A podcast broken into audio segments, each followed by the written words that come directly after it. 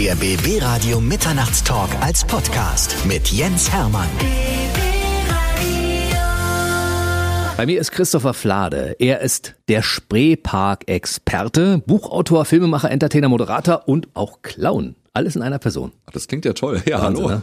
Aber du bist hier als der Spreepark-Experte. Genau. Spreepark Berlin, das war früher eine Institution. Ist jetzt mittlerweile ein geschlossener Freizeitpark, aber vielleicht kannst du mal ganz kurz den Spreepark mal zusammenfassen, was das damals war, wie es entstanden ist und warum das so eine große Institution in der DDR war und warum es dann geschlossen wurde. Ja, also es war so was Besonderes, weil es war der einzige ständige Vergnügungspark Rummel der DDR. Das heißt, er wurde damals zum 20-jährigen DDR-Gründungsjubiläum eröffnet. Und das Besondere war auch, dass man Fahrgeschäfte aus dem sogenannten nicht-sozialistischen Ausland eingekauft hat. Also Fahrgeschäfte, die man in der DDR nur dort besuchen konnte. Und nach der Wende hat man ihn privatisiert, umgewandelt zu einem Freizeitpark nach westlichem Vorbild. So stand es in der Ausschreibung drin. Also man wollte konkurrenzfähig werden mit äh, dem Heidepark, dem Europapark. Hat das ja auch in den 90ern relativ gut vorangetrieben, aber dann durch Streitigkeiten mit dem Land Berlin, fehlende Parkplätze, fehlende Autoausschilderung, musste er ja dann leider nach der Saison 2001 schließen. Aber selbst dann hat die Faszination irgendwie nicht abgenommen. Natürlich, weil da zwei, drei Generationen drin groß geworden sind. Die haben dort ihre erste Achterbahnfahrt erlebt, sind vielleicht mit ihrer ersten Freundin dorthin gegangen aber auch natürlich dieser besondere Lost Place Charme, dieser Verfall, dieses, wie sieht eigentlich so ein Freizeitpark aus, wenn die Natur ihn sich Stück für Stück zurückholt, das hat die Leute sehr fasziniert. Sehr schnell hat sich dann auch Film und Fernsehen dafür interessiert, da sind dann Serien, Fotoshootings, äh, sogar der Playboy war da, äh, Filme wie Hollywood-Filme mit Kate Blanchett, wer ist Hannah gedreht worden und der ist immer bekannter geworden. Also ich glaube, der Lost Place war am Ende fast noch bekannter als, als der Park, als er noch offen war. Können wir die Zeit noch mal kurz ein bisschen zurückdrehen, weil ich würde gerne mal auf die Zeit äh, zurückkommen, in der der Park auf war. Du Ja. hast gesagt, 20. Gründungstag der DDR, das war 1969, da wurde er eröffnet. Ja. Und dann war das Ding ja bis Ende der 80er Jahre eine der großen Attraktionen in der ehemaligen Hauptstadt der DDR in Berlin. Das war ein Hit. Also mir haben bei den Führungen die Leute erzählt, äh, die kommen aus Thüringen und wenn die Ostseeurlaub gemacht haben, es wurde eingeplant auf der Hin- oder Rückreise ein Tag Kulturpark im Plenterwald. Also ich glaube, gefühlt war jeder mal da. Es waren bis zu 1,8 Millionen Besucher im Jahr dort und eigentlich wirklich bis zur Maueröffnung. Also bis dahin war der Park krachend voll. Es lag natürlich daran, es war ein volkseigener Betrieb. Das heißt, die Preise waren sehr, sehr günstig, weil der Staat das ja mitfinanziert hat. Der Eintritt war sehr, sehr günstig. Die Fahrten pro Fahrt am Karussell waren sehr, sehr günstig. Es gab den Tag des Bauarbeiters, wo alle Bauarbeiter kostenlos eingeladen worden sind. Äh, Das gab es für verschiedenste Berufsgruppen. Es gab diese Abreißcoupons für kinderreiche Familien, die hatten dann auch ganz viele Freifahrten.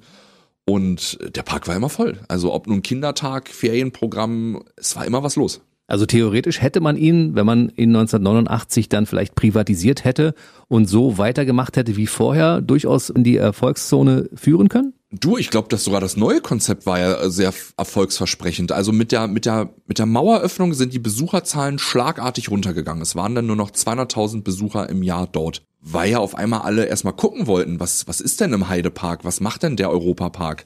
Der Heidepark war ja auch nicht doof. Wir haben in unserer großen Buchchronik ein Bild abdrucken können, weil der Heidepark Fanclub uns da was zugearbeitet hat. Die Mauer stand noch, war aber schon offen. Da standen diese Plüschmaskottchen vom Heidepark vorm Brandenburger Tor und haben den Ostberlinern Heidepark-Flyer in die Hand gedrückt. Also die haben ja auf einmal den Markt erobert und haben die Leute aus Berlin-Brandenburg dahin gelockt. Und dann war ja die Privatisierung im laufenden Jahr 1991.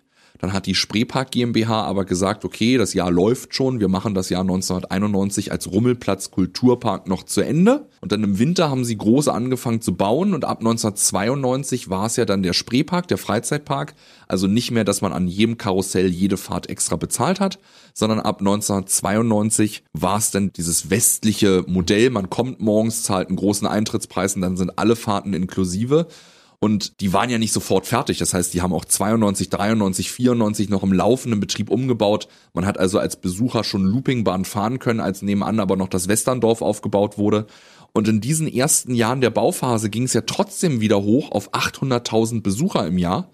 Und dann erst wirklich ab Mitte der 90er Jahre, wo das Land Berlin gesagt hat, so wir nehmen jetzt alle Parkplätze für die Besucher weg, weil der Plenterwald außen, außenrum ist ja 1997 Landschaftsschutzgebiet geworden.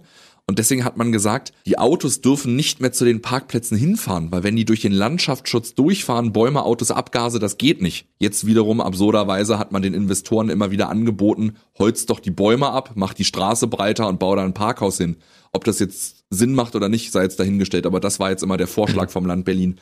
Aber man hat halt damals jahrelang gekämpft für eine Autoausschilderung. Heute würde man sagen, ja, Spreepark, miete dir doch so eine Werbetafel an der Laterne. Das gab's früher nicht. Das heißt, man war auf öffentliche Ausschilderung angewiesen. Da hat die Stadt immer gesagt, ja, das wird gerade überarbeitet, das dauert noch und wird schon gehen. Es ging aber nicht. Also mit anderen Worten, es liegt daran, dass der Park schlecht ausgeschildert war und dass es keine Parkmöglichkeiten gab. Ansonsten hätte man den durchaus auch rentabel betreiben können. Also ich glaube nicht, dass der Spreepark alles richtig gemacht hat, aber ich denke schon, dass das so der Haupt Anstoß war, der den Stein, diesen Abwärtstrend ins Rollen gebracht hat. Man sieht das ja auch an den Besucherzahlen. Und natürlich, also man darf natürlich auch nicht vergessen, in so einen Freizeitpark kommen ja nicht nur Berliner. Die Zielgruppe waren eigentlich alle neuen Bundesländer.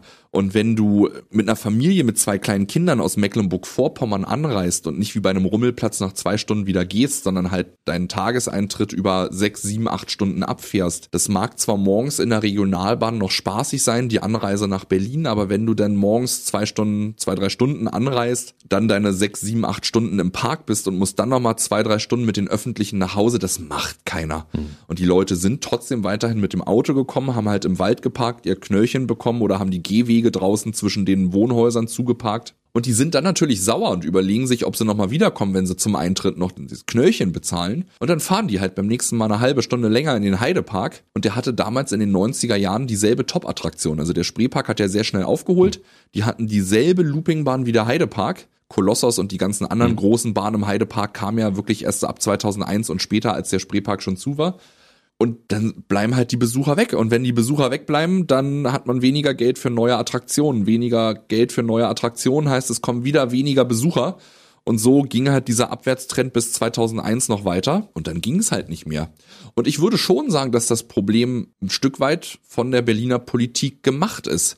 Also man übernimmt 1991 einen Park und kriegt zu hören, es wird einen Erbpachtvertrag geben, der dem Park ja eine gewisse Sicherheit gibt, dass ihnen das Grundstück auf 99 Jahre gehört, dass die da nicht in fremden Grund und Boden Attraktionen verbauen. Man muss ja überlegen, die haben in den ersten Jahren, obwohl sie keinen Erbpachtvertrag bekommen haben, 40 Millionen D-Mark verbaut. Das sind 20 hm. Millionen Euro. Also die haben die Wege verändert, die haben Wasserlandschaften angelegt, die haben eine Loopingbahn, eine Wildwasserbahn, alles fest in den Boden verankert. Und Berlin hat immer gesagt, ja, ja, der Erbpachtvertrag, der kommt, der, der wird kommen. Und der sollte eigentlich 1992 da sein und unterschrieben worden ist er 1997. Also man hat fünf Jahre auf, einen, auf eine Sicherheit gewartet. Die Banken haben gesagt, wir geben noch keine Kredite mehr.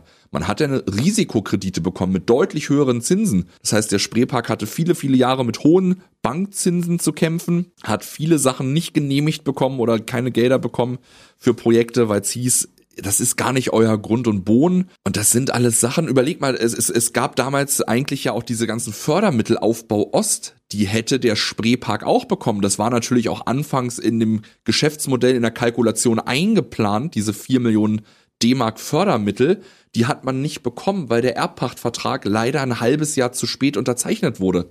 Die Frist für diese Fördermittel war abgelaufen. Ich würde sagen, eigentlich, man hat oft, wenn man diese ganze Geschichte sich nochmal auf den Tisch legt und diese ganzen Unterlagen so nachverfolgt, also mir geht es manchmal so, man hat das Gefühl, es ist von Anfang an gemacht. Das klingt jetzt nach Verschwörungstheorie. Aber es könnte durchaus möglich sein. Aber ich, ich frage mich immer, warum? Wollte da irgendjemand schöne Stadtvillen direkt an der Spree bauen mit schönem Schiffsanleger für seine eigene Yacht? Ich, ich frage mich immer, was war der Grund? Also für mich ist es nicht logisch, wenn man sich andere Freizeitparks anguckt, wie der Europapark, der geht in den Gemeinderat und sagt, Mensch Leute, können wir die Autobahnabfahrt, die Zufahrtsstraße von der Autobahn zum Park vielleicht ein paar hundert Meter weg verlegen. Wir brauchen Platz für eine Wildwasserbahn, eine Holzachterbahn und ein Hotel.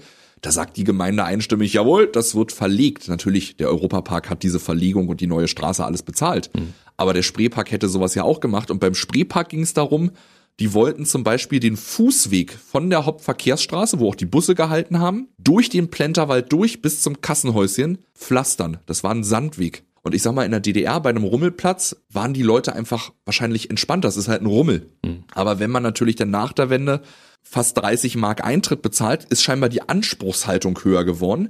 Die Leute haben sich massiv beschwert. Im Sommer sind die Leute kurzärmlich mit kurzer Hose gekommen, Sandweg, die waren geschwitzt, die Leute, dann kam ein Windstoß und auf einmal waren die Gäste von oben bis unten paniert, bevor sie an der Kasse waren. Und bei Regenwetter standen die bis zu den Knöcheln im Schlamm. Und die Leute haben sich beschwert. Und der Spreepark hat acht Jahre versucht, eine Baugenehmigung für diesen Fußweg durch den Plenterwald zu bekommen. Und da fasse ich mir manchmal an den Kopf, dass solche Projekte acht Jahre dauern. Als wir für die Bücher recherchiert haben, fand ich ganz spannend, was mir vorher auch nicht bewusst war als Gast. Die Wildwasserbahn war ein Schwarzbau. Da stand eine riesengroße Mug Wildwasserbahn. Mug ist der gleiche Hersteller, der auch den Europapark selber betreibt. Und der Spreepark hat einfach gesagt, naja komm, wir haben so viele neue Bäume gepflanzt, dann holzen wir da mal schnell ein paar Bäume ab, stellen da die Wildwasserbahn hin, verbauen die schön in der Erde und am Ende zahlen wir ein paar tausend Mark Strafe. Das geht aber schneller, als wenn ich hier fünf, sechs, sieben, acht Jahre mich mit der Stadt um Genehmigungen streite, noch mehrfach teure Architekten beschäftige, ich knall die da einfach hin. Mhm, aber im schlimmsten Fall hätte es passieren können, dass sie das Ding hätten zurückbauen müssen. Aber ist das nicht schlimm, dass ja. man so arbeiten muss? Und natürlich hat die Gemeinde Rust nicht viel mehr als den Europapark. Berlin hat natürlich auch noch andere Firmen oder andere touristische Ziele, die die Besucher anlocken. Aber trotzdem ist das doch auch was Tolles für die Berliner und Brandenburger Familien, die halt dann nicht immer bis in die Lüneburger Heide fahren müssen, sondern sie hatten den hier und die hatten den ja auch schon seit Generationen. Und ich hatte trotzdem immer das Gefühl, als hätten die Stadt und der Park gegeneinander gearbeitet. Mhm. Berlin hätte durchaus die Attraktion Spreepark erhalten können und müssen, weil so eine Attraktion in einer Hauptstadt ja. ist durchaus an der richtigen Stelle. Wer das Ganze mal nachlesen möchte, diese Geschichten, es gibt ja, du hast ja mehrere Bücher über den Spreepark veröffentlicht, ein kleines und ein großes Buch und es gibt einen absoluten Bestseller, der, äh, glaube ich, auch kurz davor ist, ausverkauft zu sein, regelmäßig ausverkauft zu sein. Das sind die beiden, die sind, also die, die, das kleine Buch, das, das liegt mir ja so ein bisschen am Herzen, weil ich sage immer, das ist das Buch fürs Hirn und das große ist das fürs Herz. Und das kleine fürs Hirn ist halt diese ganzen, wollen wir sie Skandale nennen, also mhm. die Sachen, die immer nicht so oft in der Presse drin stehen. Das heißt immer die alte Familie und die alte Familie ist abgehauen. Da sag ich ja immer, Mensch, die alte Betreibergesellschaft waren zwei Schaustellerfamilien und die Direktoren aus der DDR-Zeit und der Geschäftsführer war sogar ein Rechtsanwalt. Also eigentlich in Sachen Spreepark-Schließung, diese ganzen Sensationsgeschichten aus der Presse. Mhm. Da ist ein bisschen was dran, aber es, es war nicht so skandalös, wie es meistens dargestellt wird. Die Wahrheit in deinem Buch die Wahrheit im Buch, aber äh, da geht's in diesem Buch, ich will gar nicht, wie gesagt, sagen, dass die Familie Witte und der Spreepark und die GmbH alles richtig gemacht haben, aber es geht mir in diesem kleinen Buch schon auch darum, was hat in meinen Augen die Stadt Berlin falsch gemacht. Zum Beispiel, man stellt sich hin und sagt, ja, der Park ist zu, die alte Betreibergesellschaft ist zu. Ja, die alte Betreibergesellschaft ist seit 19 Jahren weg. Also danach hat ja Berlin viele Chancen gehabt und viele Chancen versäumt. Um sowas geht es. Und das große, die große Chronik ist so ein bisschen, wir stellen alle Fahrgeschäfte vor, wir haben schöne Luftaufnahmen aus der DDR, Lagepläne, Architektenpläne. Also da ist wirklich alles drin, wo man nochmal schön durch Bilder blättern kann. Aber das kleine Buch, dieses politische, ist tatsächlich im Handel schon ausverkauft. Das gibt's nur noch über die Spreepark-Fanseite. Und die große Bildband-Chronik, die ist auch mittlerweile überall so gut wie ausverkauft. Hm. Das liegt auch ein bisschen daran, dass zum Beispiel das Riesenrad gerade abgebaut wurde. Da reden wir gleich nochmal im Detail drüber. Also wer sich dafür interessiert, es gibt übrigens auch eine DVD, wo man das Ganze auch mal bebildert sehen kann. Noch dazu Bewegtbild. Ne? Ja, ich merke gerade, wir machen alles, ne? Ja, ja, komplett. Lass uns mal 2001 anknüpfen. Also ja. der Park wurde geschlossen. Er wurde umzäunt und er war auf einmal als Attraktion für die Berliner nicht mehr zugänglich. Man kam da nicht mehr mehr rauf. Richtig. Also die ersten Jahre hat das Land Berlin dann die Verwaltung übernommen, der Liegenschaftsfonds, während des laufenden Insolvenzverfahrens, was ja sensationellerweise auch vom Land Berlin finanziert wurde, was keiner so richtig verstanden hat. Normalerweise wird ja so ein Verfahren dann mangels Masse eingestellt, wenn nichts da ist, was das Insolvenzverfahren bezahlen kann. Aber der Steuerzahler hat das dann irgendwie aufrechterhalten. Und in der Zeit äh, ist das alles so verwildert worden, durch Vandalismus äh, zerstört worden. Und in der Zeit kam man nicht rein. Und dann gab es die Rückgabe, als das Insolvenzverfahren dann nach acht Jahren doch mal endlich eingestellt wurde, als mittlerweile durch Vandalismus alles so gut wie entwertet wurde, alle Fahrgeschäfte zum Teil unter Schrottwert verramscht wurden, hat man das Insolvenzverfahren dann doch eingestellt, der alten Eigentümerin Frau Pia Witte zurückgegeben. Und da bin ich dann damals auf die Idee gekommen und habe gesagt, Frau Witte, schönen guten Tag. Ich habe eine Spreepark-Fanseite im Internet und auf den Social-Media-Kanälen. Ich glaube, das Interesse ist groß, wollen wir Führungen anbieten. Das haben wir dann ab 2008 für geschlossene Gruppen gemacht, ab 2009 regelmäßig, jedes Wochenende öffentlich kommt man einfach Karten bestellen und dahin kommen. Und dadurch, dass ich ja diese Fanseite seit 2003 gemacht habe und auch seit 2008 vor Ort tätig war, habe ich ja auch wirklich gesehen, dass wirklich Investorengruppen permanent gekommen und gegangen sind. Also es wird ja oft so dargestellt wie, es hat gar keine Chance als Freizeitpark, es will gar keiner machen. Das stimmt nicht. Es war jederzeit ein Investor da, große Ketten. Tivoli Dänemark war da, Plopsa, eine Kette, die auch in Holland und Belgien Parks hat, äh, wollte den Spreepark übernehmen, den haben sie nicht bekommen, dann sind sie nach Rheinland-Pfalz gegangen, haben den Holiday Park übernommen. Jetzt haben sie mittlerweile einen Koz hinter der polnischen Grenze, also den Berliner Brandenburger Markt greifen die trotzdem ab jetzt mit ihrem Maya-Land. Plopsa ist diese Freizeitparkkette, die auch die Maskottchen-Figurenrechte hat an Biene Maya, Tabaluga, Vicky und die starken Männer. Also wir hätten einen richtig schönen großen Freizeitpark dort haben können. Wir hätten einen schönen Familienpark mit Biene Maya haben können es waren unzählige Investoren da. Die wollten zum Teil 30, 40, 50 Millionen investieren, haben sich auch über die 15 Millionen Altschulden nicht abschrecken lassen.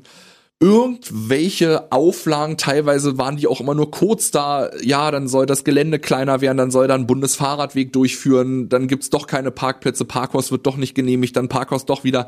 Also ich glaube, die sind ja zum Teil richtig irre geworden und dann haben die Investoren gesagt, naja, also wenn ich hier nur Geld ausgeben darf und am Ende gar keine Besucher reinkommen lassen darf, zwischendurch hieß es maximal 300.000 Besucher im Jahr sind genehmigt, na, dann haben die natürlich gesagt, na, wie soll ich das machen? Kann, Rechnet sich nicht. Nee, ich kann nicht die Altschulden übernehmen, nochmal 30 Millionen investieren, darf aber nur 300.000 Besucher haben. Ich kann ja den Eintritt nicht auf 250 Euro pro Person legen. Ja, so viele Spandauer gibt's gar nicht. Wer soll denn da kommen? Ja, also das, das funktioniert nicht. Und dann sind die natürlich nach einem halben Jahr, nach einem Jahr Verhandlungen alle wieder gegangen. Es ist schade, dass man diese ganzen Chancen nicht genutzt hat. Und dann wurde dir auch nur das Recht verwehrt, irgendwann die Führung zu machen, die ja wirklich beliebt waren. Du hast ja wirklich Menschengruppen da durchgeschleust durch diesen Lost Place. Und dann haben sie irgendwann gesagt, nach Betreiberwechsel, nee, der Flade nicht mehr. Ich sag mal so, äh, wir waren erstmal raus, weil Berlin hat ja dann gesagt, wir beantragen eine Zwangsversteigerung, das ganze Ding muss versteigert werden. Aber sie haben ja gesagt, Berlin will nicht mitbieten. Möchtest du raten, wer das erste Gebot abgegeben hat? Ich vermute mal niemand. Genau. niemand, hat, niemand hat die Absicht, einen Freizeitpark zu ersteigern. Hm. Das Land Berlin hat, ich glaube, die Hälfte aller Gebote abgegeben, hat aber nicht den Zuschlag bekommen, weil der Höchstbietende war jemand anders. Dann hat man die Zwangsversteigerung abgebrochen und hinter den Kulissen den Park dann doch einfach selber gekauft, was ich auch ein sehr interessantes Vorgehen finde. Ich bin der Meinung, wenn man eine Zwangsversteigerung macht und da ist ein Höchstbietner, würde es ja Sinn machen und wäre ja auch fair, wenn der ihn dann bekommt. Definitiv. Hat so nicht geklappt. Das Land Berlin hat sich dann hinter den Kulissen mit allen Beteiligten der Bank, Frau Witte und allen geeinigt und hat dann 2014 übernommen. Ab da an waren die Führungen zu Ende und wir erstmal raus, weil es auch einfach keine Führungen mehr gab. Und dann hat man 2016 das Ganze im Januar Grün Berlin übergeben. Das ist eine landeseigene GmbH, die betreibt auch den Britzer Garten, den ehemaligen Tempelhofer Flughafen, die Erholungsgärten in Marzahn. Und die wandeln das jetzt seit 2016 um zu einem Kunst- und Naturpark. Und da gibt's jetzt wieder Führungen, aber da habe ich mich auch, muss ich sagen, nie beworben, weil sie reißen ja alles ab. Jetzt ist ja, wie, wie du sagtest, selber schon das Riesenrad weg. Mhm. Sie haben gerade nochmal ausgeschrieben, welche Agentur will die Führungen machen. Das fand ich auch ganz süß. Alle Spreepark-Fans haben bewirb mir das. Dich, genau, dich. per Mail, per Facebook haben sie mir alle geschrieben, bewirb dich doch. Aber was soll ich denn da zeigen? Es gibt jetzt wieder Führungen, aber die sind auch sehr künstlich knapp gehalten. Die sind meistens ein halbes Jahr im Voraus ausgebucht. Dann sind die auch immer nur ein halbes Jahr im Sommer, im Winter gar nicht. Wir hatten halt irgendwie immer das Konzept, wenn jemand Samstagmorgen die Idee hat, da hinkommen zu wollen, sollte der für Samstag oder Sonntag auch noch Karten kriegen. Wenn mehr Nachfrage ist, weil es ist Ostern, Pfingsten, schönes Wetter, müssen halt auch mehr Führungen angeboten werden. Wir hatten ja damals die Idee, damit die Einbrecherzahlen runterzukriegen. Die Leute müssen nicht illegal da rein, die müssen nicht über den Zaun klettern. Und ich glaube jetzt, wenn du natürlich wieder so künstlich knapp halbes Jahr im Voraus ausverkauft, es gibt einen Schwarzmarkt auf Ebay für Karten durch den Spreepark. Unfassbar. Ich bin da jetzt raus und äh, Grün Berlin baut daraus jetzt halt diesen Kunst- und Naturpark. Hinter geschlossenen Türen finde ich auch sehr, sehr schade, dass das dann wirklich von 2016 bis 2026 eigentlich wirklich nicht sehr öffentlich zugänglich passiert. Ab 2024 spricht man von einer Teilöffnung dann soll das Riesenrad auch wieder da sein. Lass uns mal ein bisschen das auseinandernehmen, weil es stand eine Zeit lang am, am Spreepark an den Bauzäunen dran. Neueröffnung 2019. Ja. Das ist jetzt mittlerweile auch schon überklebt. Ja, ja, da stand ganz lustig. Gleich, die haben das 2016 hingestellt. Bauzeit 2016 bis 2019. Das haben sie so, ich glaube, Ende 18, Anfang 19 ganz dezent mit so einem großen weißen Feld überklebt. Mittlerweile haben sie das ganze Schild ausgetauscht. Also Eröffnung 2019 wird eng. Das glaube ich allerdings ja. auch, weil wir 2021 haben. Jetzt haben sie das immer weiter nach hinten verschoben. Es gibt ja eine Fanseite, die Spreepark-Fanseite und da steht ja ein Datum, was sich regelmäßig nach hinten verschiebt. Wir sind im Augenblick bei 22, Oktober 22, aber du gehst davon aus, dass es erst 24 oder 26 sein wird. Ja, das ja? steht jetzt schon fest. Also ich merke gerade, ich muss es aktualisieren. Wir mhm. haben zum einen die Spreepark-Fanseite berliner-spreepark.de. Das ist dieses Online-Archiv, wo man auch die ganzen alten Fotos sich nochmal angucken kann. Dann haben wir dazu eine Facebook-Fanseite, facebook.com slash Spreepark. Sind natürlich aber auch bei Instagram, TikTok und wo man so mhm. überall sein kann. Aber bei Facebook sind wir sehr stolz, dass wir über 45.000 Follower haben. Das ist mehr als manch offener Freizeitpark. Ja. Daran merkt man einfach, wie viel dieser Park den Menschen bedeutet. Und dann haben wir auf dieser Facebook-Seite noch eine Veranstaltung erstellt, weil ich hatte irgendwie 20, 30 Nachfragen am Tag, wann macht denn der Park auf? Und jetzt kann man das ein bisschen einfacher machen. Auf der Facebook-Seite gibt es eine Veranstaltung, Spreepark Eröffnung. Da kann man dann interessiert anklicken und immer wenn es ein neues Datum gibt, verschieben wir das und dann sind die Leute, die aber für die Eröffnung interessieren, up to date. Und im besten Fall haben wir schon gesagt, gehen wir am Eröffnungstag alle zusammen dahin. Ich bin dann auch da und dann gucken wir uns mal an, was Grün Berlin da Schönes gemacht hat. Da sind wir sehr gespannt. Also es gibt ja in Berlin und Brandenburg insgesamt, sagen wir mal, gut sechs Millionen Menschen, die auch Lust hätten, einen entsprechenden Park zu besuchen, einen Freizeitpark. Das glaube ich auch. Jetzt haben wir das Ding hinter der deutschen Grenze auf der polnischen Seite. Wir hätten ja. ihn durchaus auch in unserer Mitte haben können, wenn damals alles perfekt gelaufen wäre. Überlege mal, die Arbeitsplätze, die Steuereinnahmen, die Zulieferfirmen, die, als der Park zugemacht hat, die haben alle aufgeschrien. Ich hatte mal äh, in der Zeit, wo ich die Führungen gemacht hatte, hatte ich hinten auch so ein bisschen beklebte Werbung am Auto und bin da am Plenterwald in den Burger King Drive-In gefahren. Der ist übrigens mittlerweile auch pleite und zu. Da war die Franchise-Nehmerin selber, also die Chefin mhm. an der Theke da an diesem Drive-In-Fenster und sagte, Spreepark? Ach, Sie sind, sagen Sie doch mal bitte Familie Witte, die sollen wieder aufmachen. Seitdem Sie zu haben, kommt hier keiner mehr abends und holt sich einen Burger. Also es hängt ja noch viel, viel mehr hinten dran. Mhm. Der Spreepark hatte 800 Arbeitsplätze und war erst auf zwei Drittel der Fläche fertig eröffnet. Der wäre ja noch größer geworden. Also große Weltstädte haben ja alle auch entsprechende Vergnügungsparks. Ich sage mal Paris zum Beispiel, ne? Und das hätte durchaus in Berlin auch funktionieren können. Genau an der Stelle. Überall der Wiener Prater, der Hamburger Dom, äh, Tivoli in Dänemark, in Helsinki, überall gibt es innerstädtische Freizeitparks. In Deutschland, gut, da sind sie öfter mal ein bisschen außerhalb, aber auch das Phantasialand ist bei Köln wirklich sehr nah an der Stadt dran.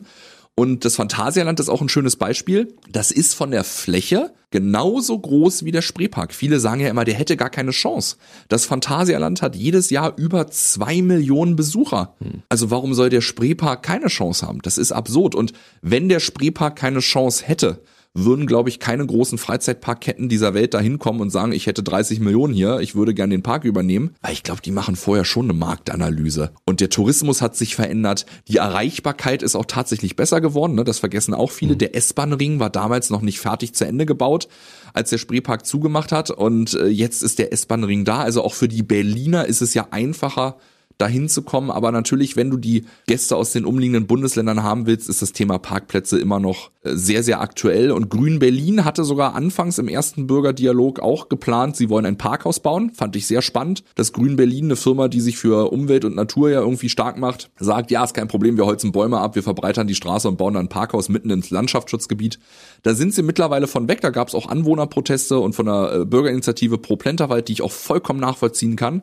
Und jetzt sagen sie, sie brauchen gar keine Parkplätze mit der Begründung, Menschen, die in die Natur gehen, ist ja jetzt ein anderes Konzept, Menschen, die in die Natur gehen, brauchen keine Parkplätze, die kommen ja nicht mit dem Auto. Ich finde das so lustig, wenn ich jetzt im Plenterwald spazieren gehe, da ist die Hölle los. Die parken da den ganzen Wald zu und der Park hat noch zu. Das sind nur die Spaziergänger vom Wald. Mhm. Im Sommer parken da noch die Leute, die mit ihren Kindern auf den Wasserspielplatz gehen und äh, beim letzten Bürgerdialog, wo sie das gesagt haben, dass sie keinen Parkplatz mehr brauchen, habe ich dann mal die Frage gestellt, wie viele Besucher im Jahr und wie viele Parkplätze hat denn eigentlich der Britzer Garten? Das sind ein paar tausend Parkplätze, oder? Ja, definitiv. Und da war dann die Antwort, ah, die Zahlen liegen uns gerade nicht vor, ist aber auch gerade nicht Thema. Aber es gibt ja in anderen Ländern durchaus Konzepte, wo man Parkhäuser in die Natur integriert, die nicht mal stören, die nicht mal das Landschaftsbild verändern. Man kann ja auch ein bisschen unter die Erde gehen, das geht auch zum Beispiel.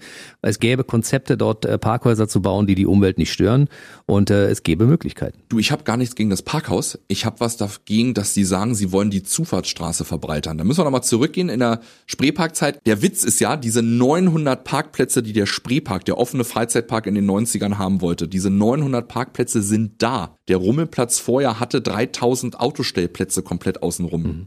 Und der Spreepark wollte die 900 benutzen, die auf dem eigenen Grundstück liegen. Und die Zufahrtsstraße Dammweg als Einbahnstraße durch den Wald nutzen. Also auf der einen Seite kommen sie rein, auf der anderen Seite Wasserweg fahren sie wieder raus. Klingt sinnvoll. Und das ging halt nicht, weil die Autoabgase die Bäume schädigen würden. Und ich finde das so absurd, dass sie jetzt sagen, wir holzen im Landschaftsschutz die Bäume ab und wollen die Straße verbreitern. Wobei, wie gesagt, mittlerweile sind sie von dem Plan ja wieder weg. Jetzt wird's ein Kunst- und Kulturpark. Das heißt also, das Nutzungskonzept Freizeitpark mit Attraktionen, sowas wie den Heidepark Soltau, wird es definitiv auf diesem Gelände nicht geben. Nein, und da verstehe ich mittlerweile den Zorn vieler Berliner und Brandenburger. Also wir kriegen ihn zum Teil ab auf der Spreepark-Fanseite, aber auch wenn man guckt, wenn Radiosender, Tageszeitungen über die Neueröffnung berichten, sind da auch sehr, sehr viele böse Kommentare drunter. Und ich kann das verstehen, weil die Politik hat halt 13 Jahre im geschlossenen Zustand immer wieder gebetsmühlenartig wiederholt, wir suchen eine Lösung für den Freizeitpark, wir sind bemüht, wir wollen einen Investor finden. Und dann gab es endlich eine Lösung. Berlin hat den Park zurückgekauft, er ist damit schuldenfrei.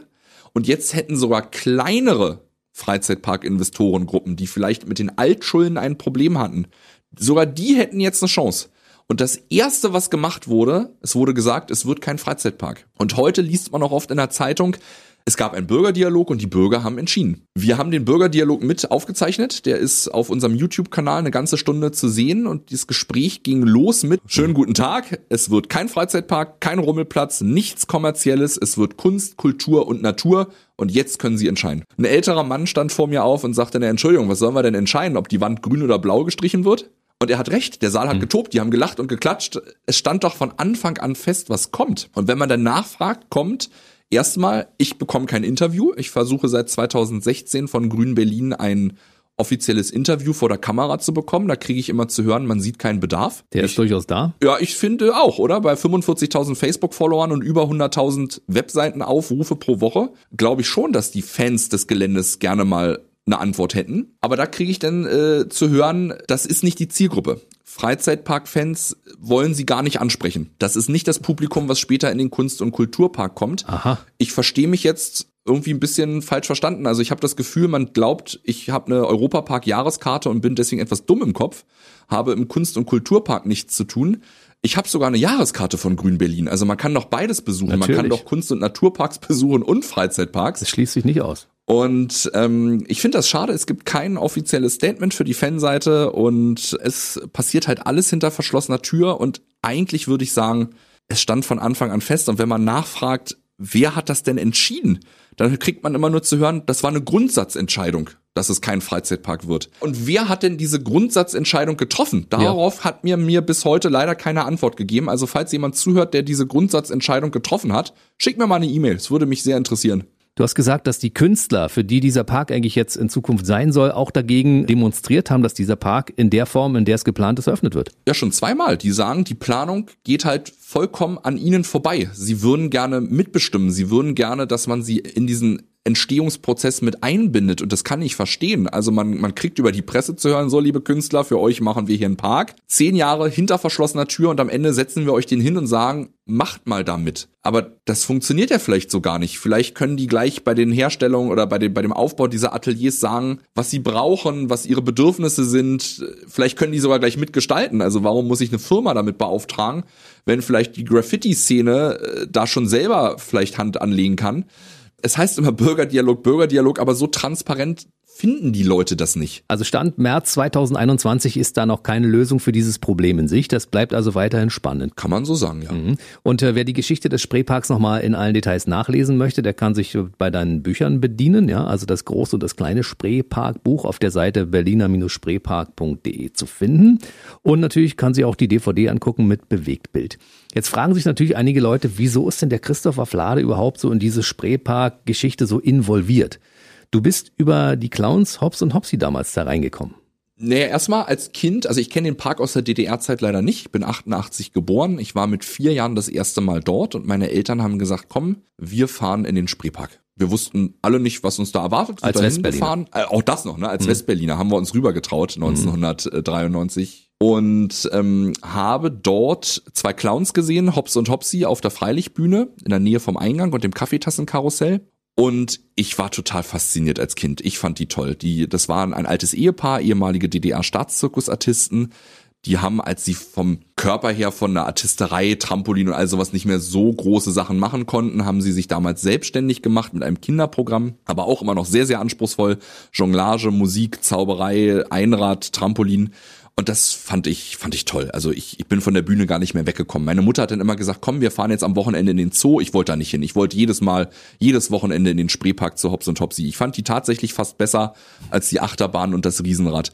Und ich habe mit vier Jahren schon gesagt, wenn ihr mal in Rente geht, werde ich euer Nachfolger. Und die haben damals gesagt, ja, mach mal. Die haben das, glaube ich, nicht für voll genommen. Aber ich wollte dann jonglieren lernen, das Zaubern lernen. Und dann irgendwann haben sie es, glaube ich, verstanden. Zum sechsten Geburtstag haben sie mir sein erstes Clownskostüm geschenkt. Das hat er ausrangiert und hat mir das vermacht.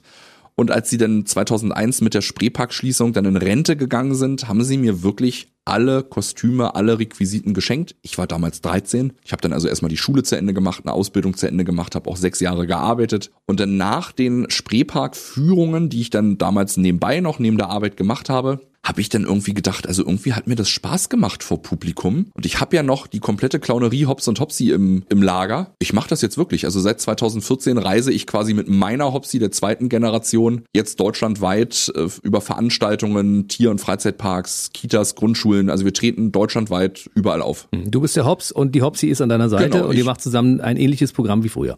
Genau, also wir haben auch noch Nummern von früher, haben aber auch mittlerweile viele neue eigene Nummern. Aber na klar, die alten Requisiten sind da, die Nummern waren toll. Also also wir haben auch alte Nummern mit dabei. Und es ist auch süß, wenn dann die Eltern nach der Show kommen und sagen, Mensch, ich war mit meinen Kindern hier und ich kenne die auch noch aus dem Spreepark oder aus äh, dem alten Kulturhaus in Gera oder von der Ostsee. Und ich habe sogar die ein oder andere Nummer wiedererkannt. Das ist dann auch nochmal irgendwie was Tolles, finde ich. Es ist irgendwie was Besonderes. Das ist eine tolle Geschichte, dass du damals als Kind die Clowns Hops und Hopsi gesehen hast und das übernommen hast als Erbe. Das finde ich ganz toll. Das gibt auch dem nächsten Buch, daran schreibst du gerade. Und was ich so erstaunlich finde, die sozialen Kanäle sind ja heutzutage sehr, sehr wichtig. Und ja. du hast irgendwann angefangen, mit Hops und Hopsi eine TikTok-Seite zu installieren und dementsprechend gibt es jetzt einen riesen Fanbase schon von Hops und Hopsy bei TikTok. Ja, es ist wirklich verrückt. Im ersten Lockdown war uns tatsächlich sehr, sehr langweilig. Uns haben immer alle gesagt, naja klar, ihr dürft nicht mehr auftreten, euch fehlt das Geld. Ich sage ja, das auch, aber das Schlimmste ist, uns fehlt das Publikum. Man fühlt sich auf einmal, wenn man sonst jeden Tag irgendwie 100 Kinder vor sich sitzen hat und Applaus bekommt, man fühlt sich auf einmal so, so ungebraucht, hm. so unnütz, man, nicht systemrelevant. Man sitzt so zu Hause und hat diese Wartehaltung und ab Mitte März konnten wir nicht mehr auftreten und Ende April haben wir es nicht mehr ausgehalten. Und alle haben immer erzählt, ja, TikTok ist gerade voll im Kommen, alle sind auf TikTok. Wir wussten gar nicht, was das ist. Wir haben uns erstmal die App runtergeladen, haben ein Video hochgeladen, haben dann erstmal ein paar Tage damit verbracht, uns andere TikTok-Videos anzugucken und haben dann gesagt, das ist witzig, das machen wir. Und mittlerweile posten wir seit, glaube Mitte Mai 2020 jeden Tag zwei Videos und haben in nicht mal einem Jahr fast 100.000 Fans deutschlandweit, die Fett. sich jeden Tag zwei Hops und Hopsy Videos angucken. Wir haben über 18 Millionen Videoaufrufe. Das ist Wahnsinn. Also wir kriegen mittlerweile äh, ganz süße Fanpost, gemalte Bilder, äh, teilweise Süßigkeitenpakete. Ich muss aufpassen, dass wir nach dem Lockdown noch ins Kostüm passen. Äh, aus ganz Deutschland zugeschickt. Also wir treten deutschlandweit auf, aber das ist auf einmal ein, ein, ein, ein, ein Publikum, das ist Wahnsinn. Weißt du, was ich so toll finde? Es sind zwei Retro-Produkte, die ja. eine unheimliche Fanbase haben. Also hat eins mal der Spreepark, der nicht mehr geöffnet ist, ja. hat mehr Follower als die teilweise geöffneten Freizeitparks und Hops und Hopsy als ehemaliges DDR-Retro-Produkt hat mittlerweile bei TikTok 100.000 Menschen, die da täglich raufgucken. Ja, also Nostalgie geht ja grundsätzlich immer. Also auch bei TikTok gucken uns ja nicht nur Kinder und Jugendliche, sondern auch Erwachsene und haben da Spaß dran. Das ist auch in der Show immer ganz, ganz wichtig, dass die ganze Familie Spaß hat. Also die Eltern sind oft überrascht, dass zwischen dem Kinderprogramm in unserer Show, zum Beispiel Hops der Oberkellner, auch Witze drin sind über die Einführung der Bonpflicht und Bofrost. Ja, also wir, wir müssen natürlich auch die Eltern irgendwie irgendwo abholen. Wir machen ganz klassisches Kindertheater, also nicht groß Bling Bling und Hightech und keine Ahnung was. Trotzdem, die Kinder heutzutage sitzen eine Stunde vor der Bühne, gucken sich die Show an und sind nicht gelangweilt und wollen wieder ans Handy oder wir müssen halt mit den Kindern sprechen, wir müssen die Kinder ansprechen während der Show, sie unterhalten, es muss kurzweilig sein und man muss nicht alles neu erfinden. Dieses, wenn ich neue Nummern schreibe, ich überlege wirklich immer am Laptop, wenn ich da sitze und tippe, wie hätte die erste Generation Hobbs und Hopsi das gemacht? Und bei Hobbs der Oberkellner, unserer neuesten Show, kamen sie auch wieder. Sie nennen das immer, sie kommen einmal im Jahr, gucken sich die neue Show an. Sie nennen es Qualitätskontrolle. Das finde ich ganz süß. Und dann sitzen sie in der letzten Reihe und gucken, wie wir das machen und wie die Kinder reagieren. Und nach der Show kamen sie zu mir und haben wirklich gefragt, du, diese, diese eine Nummer, ist die von uns oder von dir? Sie konnten sich nicht mehr erinnern. Und das fand ich toll. Da habe ich gedacht, oh, das ist ein Ritterschlag, das war meine Nummer. Und sie waren sich nicht sicher vom Stil her, ob es wirklich jetzt von mir ist oder ob sie die einfach nur vergessen haben. Und man muss nicht alles neu erfinden und so hektisch werden. Wobei der TikTok-Trend geht natürlich schon dahin. Die Videos müssen möglichst kurz sein. So TikTok sind meistens so circa 15 bis 30 Sekunden. Also da bedienen wir schon diesen Trend. Es muss alles schnelllebig sein. Aber ähm, ja, wir sind wahnsinnig stolz, dass den Leuten das so gefällt und äh, so haben wir in diesem Lockdown-Jahr wenigstens irgendwas Sinnvolles gemacht. Für Kinder und Erwachsene. Für Kinder und Erwachsene eine Menge Spaß bereitet und äh, äh nochmal ein bisschen Bekanntheit aufgebaut. Das ist auch gut so. Und man findet euch nicht nur bei TikTok, sondern auch in den anderen sozialen Kanälen, also Facebook, Instagram seid ihr natürlich auch. Überall. YouTube, Überall. alles. Und demnächst gibt's das Ganze auch als Buch. Dann lass uns mal abschließen, bevor wir nochmal die ganzen Internetkanäle nennen, wo man auch die Informationen bekommen kann, weil es war gerade eine ganze Menge Input nochmal ganz kurz über das abgebaute Riesenrad reden. Das ja. Riesenrad im Spreepark, das war ja eine Attraktion zu DDR-Zeiten. Das ist, glaube ich, auch kein DDR-Produkt. Und es wurde jetzt abgebaut und wird irgendwo restauriert und kommt dann wieder zurück in den Spreepark als Attraktion zur Neuöffnung. Genau, also es war ja so besonders, weil es war das höchste Riesenrad der DDR und alle ehemaligen Besucher aus der DDR-Zeit erzählen auch immer wieder, Mensch, man konnte bis in den Westen rüber gucken. Natürlich kennen es auch viele aus Spuk unterm Riesenrad. Da müssen wir dann aber mal ganz schnell eingrätschen und sagen, das Riesenrad im Plenterwald ist aber 1989 kurz vor der Wende ausgetauscht worden. Das heißt, das aus Spuk unterm Riesenrad ist es gar nicht mehr gewesen. Aber es war trotzdem immer noch das höchste Riesenrad der DDR und es ist natürlich auch immer noch ein Wahrzeichen für diesen Ort gewesen. Und von 1969 bis zur Schließung war halt immer ein Riesenrad da, womit die Leute fahren konnten. Und dieses letzte Riesenrad von 1989, ein Produkt von Vekoma aus Holland, das stand jetzt auch die ganze Zeit im, im, Lost Place Park da, hat die Leute ja auch fasziniert, weil es mhm. quietschte ja immer im Wind und hat sich so langsam gedreht. Und das fanden die Leute spannend, haben immer gesagt, oh, was ist das denn jetzt? Spuk unterm Riesenrad? Dann haben wir immer ganz schnell erklärt, nein, nein, nein, Riesenräder darf man nicht festbremsen. Wenn Wind kommt, darf kein Widerstand da sein, sonst geht was kaputt. Also es muss sich langsam mitdrehen. Aber natürlich über die Jahre hat es schon auch ein bisschen Schaden genommen. Die Gondeln sind mal festgefroren, dadurch haben die sich ein bisschen verzogen. Das musste jetzt abgebaut werden, ist von Anfang Januar bis Anfang Februar auch passiert. Erst sind die Gondeln abgenommen worden. 2021. Dann, genau, dieses Jahr 2021. Äh, Stück für Stück wurden dann auch die Speichen und alles der Radkranz abgebaut. Wir haben das auch dokumentiert. Die Fotos findet man auch auf der Fanseite auf berliner-spreepark.de. Und es soll wiederkommen, auch möglichst das. Man prüft gerade, ob das wirklich geht, das alte Riesenrad zu restaurieren und aufzubauen. Es soll nach Möglichkeit passieren. Wenn es nicht geht, soll es ein neues werden. Und da habe ich dann aber auch wieder gemerkt, dass das Vertrauen der Leute echt weg ist. Wenn Berlin und Grün-Berlin irgendwas sagen, was mit dem Spreepark zu tun hat, die Leute glauben es automatisch schon nicht mehr. Das finde ich wahnsinnig schade. Man sagt, man sucht eine Lösung für einen Freizeitpark, man kauft den Park selber zurück. Das erste, was man macht, man sagt, es wird kein Freizeitpark. Und wenn jetzt Grün-Berlin und das Land Berlin eine Pressemitteilung rausgeben, das Riesenrad wird abgebaut, soll saniert und wieder aufgebaut werden, kriegen wir tausende E-Mails, Facebook-Kommentare. Ah, das kommt doch eh nicht wieder, das wird jetzt schnell, still und heimlich abgebaut, damit da keiner demonstriert, dann wird das verschrottet, das kommt nie wieder die Skepsis ist wahnsinnig groß. Es ist ein Riesenrad im neuen Logo, was Grün Berlin ja jetzt auch schon an den Baustellenzäunen und überall benutzt, mit drin. Also der, mhm. der Buchstabe A von Spreepark ist ein Riesenrad.